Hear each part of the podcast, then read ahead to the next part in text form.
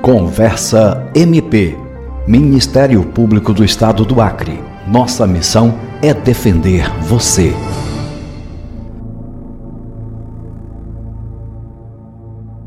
Feminicídio é o assassinato de mulheres por questões de gênero quando a vítima é morta simplesmente por ser mulher.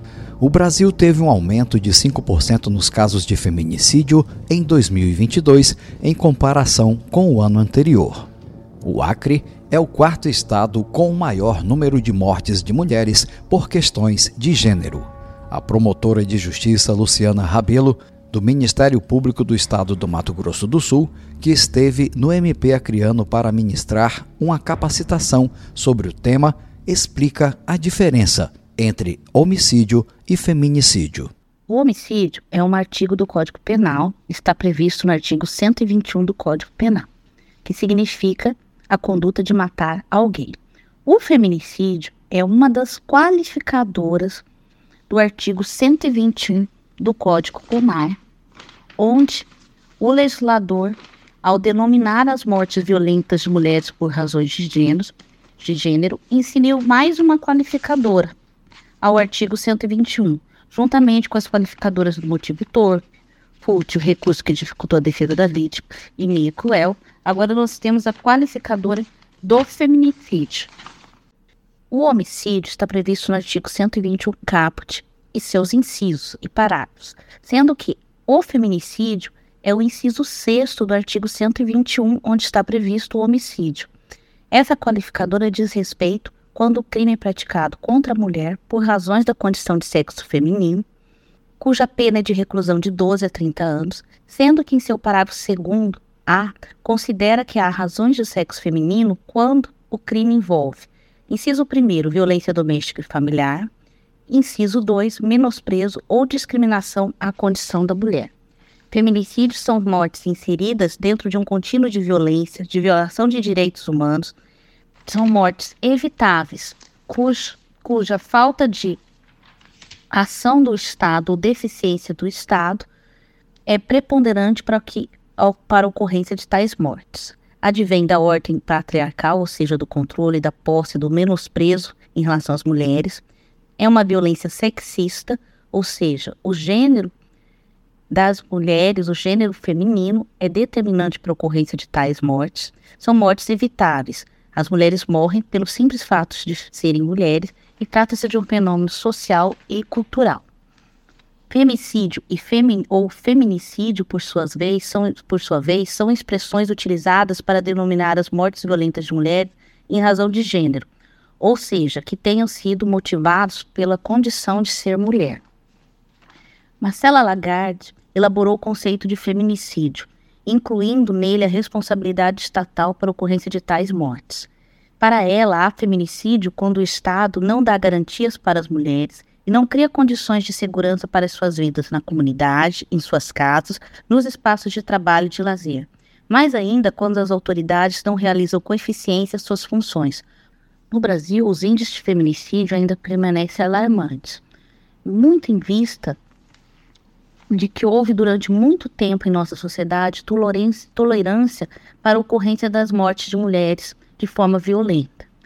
Existiam defesas utilizadas no tribunal do júri para justificar tais mortes, como de que o agressor havia agido por crime motivação passional, que o agressor havia agido para defender sua honra. Por tais motivos, durante muito tempo, ou os agressores eram absolvidos no tribunal do júri, ou tinham penas muito reduzidas, ou quase nunca cumpriam suas penas.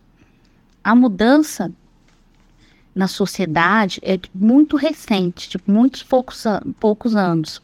Por conta disso, em 2015 foi criada a lei do feminicídio, exatamente para dar visibilidade para tais mortes e para que a sociedade conhecesse tal fenômeno das mortes de mulheres por razões de gênero entendesse que tais crimes não podem mais ser tolerados e que devem ser investigados de forma diferenciada, ou seja, com a perspectiva de gênero, para que possam ser devidamente punidos. No ano passado, 1.400 mulheres foram mortas no Brasil apenas pelo fato de serem mulheres. Uma a cada seis horas, em média. Este número é o maior registrado no país desde que a lei de feminicídio entrou em vigor no ano de 2015. A promotora Luciana Rabelo comenta sobre alguns fatores que fazem com que o Brasil tenha altos índices de violência contra a mulher. No Brasil, os índices de feminicídio ainda permanecem alarmantes, muito em vista de que houve durante muito tempo em nossa sociedade tolerância para a ocorrência das mortes de mulheres de forma violenta.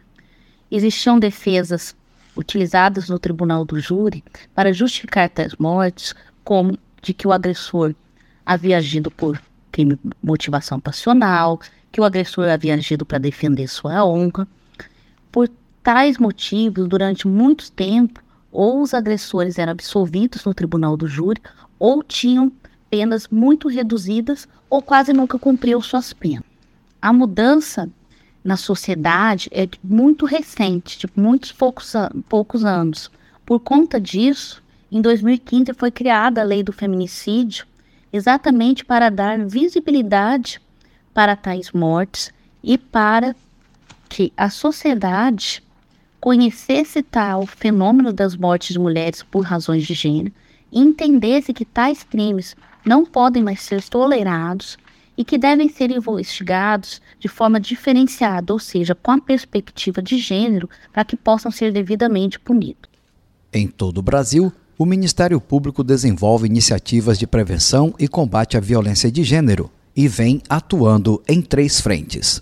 O Ministério Público vem atuando em três frentes. Primeiro, na prevenção de tais delitos, com capacitações, palestras, com apoio na rede de educação, na rede de saúde e próprio sistema de justiça, no sentido de que as pessoas saibam o que são esses crimes, da onde advêm e a forma correta de identificá-los e de investigá-los com perspectiva de gênero.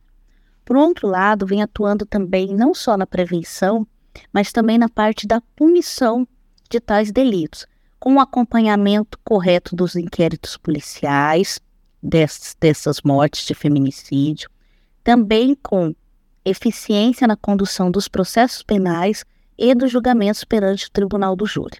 Inclusive, o mapeamento de tais delitos e o estudo de caso a caso têm sido importantes para diminuir a impunidade e dar uma condenação justa para tais delitos. Além disso, o, o, Ministério Público atua também não só na prevenção, na punição de tais delitos, mas também na reparação para as vítimas de feminicídio, vítimas sobreviventes e vítimas que infelizmente perderam suas vidas.